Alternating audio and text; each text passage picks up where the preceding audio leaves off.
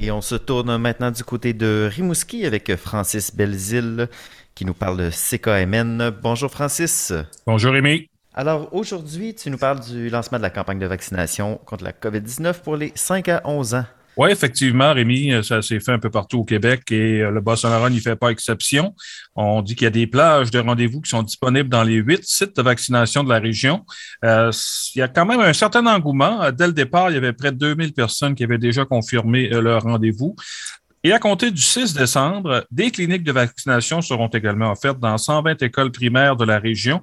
Le vaccin qui est disponible pour les enfants de 5 à 11 ans, c'est le Pfizer BioNTech.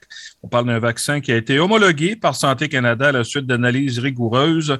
Il est sécuritaire et son taux d'efficacité de 91% suivant l'administration de la dose 2 qui, elle, va se faire au début de 2022. Ce qu'il faut mentionner, c'est que les gens de la santé publique ont en fait privilégie le fait que les parents se rendent dans les sites de vaccination avec leurs enfants euh, prioritairement et si jamais ils peuvent pas le faire, euh, ça va se faire dans les écoles, Rémi, puisque si on doit se rendre dans les écoles, il faut que le parent signe une, autorisation, faut qu'il donne euh, donc son consentement.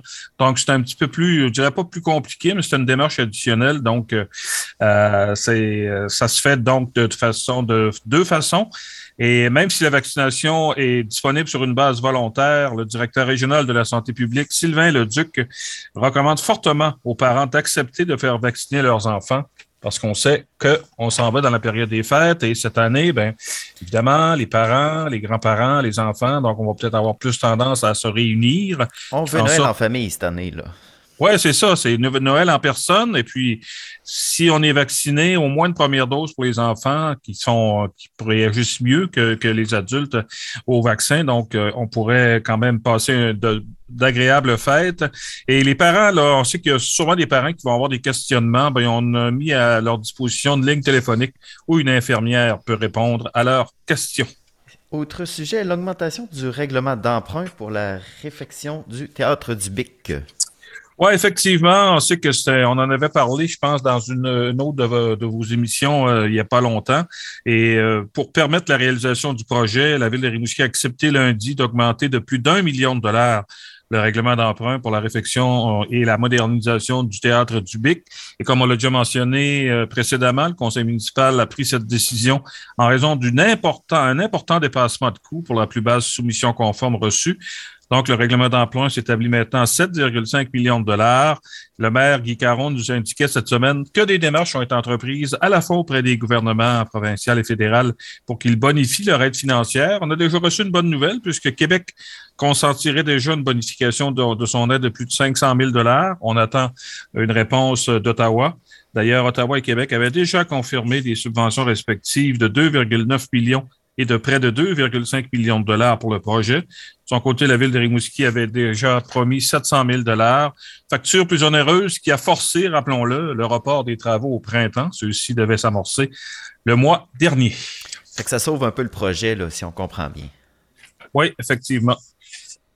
Effectivement, parce que c'est un théâtre qui n'a pas été rénové depuis, euh, mon Dieu, euh, le directeur artistique nous disait récemment qu'il n'y a pas eu de travaux qui ont été faits depuis que le, théâtre est rendu sur place. Ça, fait plusieurs années. Et sinon, euh, une amende salée pour un automobiliste de la région. Oui, effectivement, les policiers qui ont arrêté dans la nuit de mercredi un automobiliste qui roulait à très grande vitesse sur la 132 et dans un état d'ébriété très avancé. L'homme circulait un peu plus de 175 km heure dans une zone de 90. Donc, il a été soumis à l'alcotest et le conducteur avait dans son organisme une quantité d'alcool d'un peu plus de trois fois la limite permise par la loi. Euh, l'homme, euh, donc, euh, on l'a laissé comme reprendre un peu ses esprits. Il a pu quitter le poste de la SQ un peu plus tard durant la nuit. il fera face à des accusations de conduite avec les capacités affaiblies. Et il pourrait également devoir répondre à une accusation de fuite en vertu du code criminel puisqu'il aurait tenté de fuir les policiers. Et Amy, ça t'intéresse, là? Je te conseille pas de faire ça. Constat d'infraction de 1613 dollars qui lui a été signifié 18 points d'inaptitude à son qui ont été euh, donc euh, ajoutés à son permis. Euh, Celui-ci été suspendu sur le champ pour 90 jours, alors que son véhicule automobile, lui, a été saisi pour 30 jours. Et euh, lorsqu'il va vouloir renouveler son permis, hum, hum, ça va coûter la totale, comme on dit.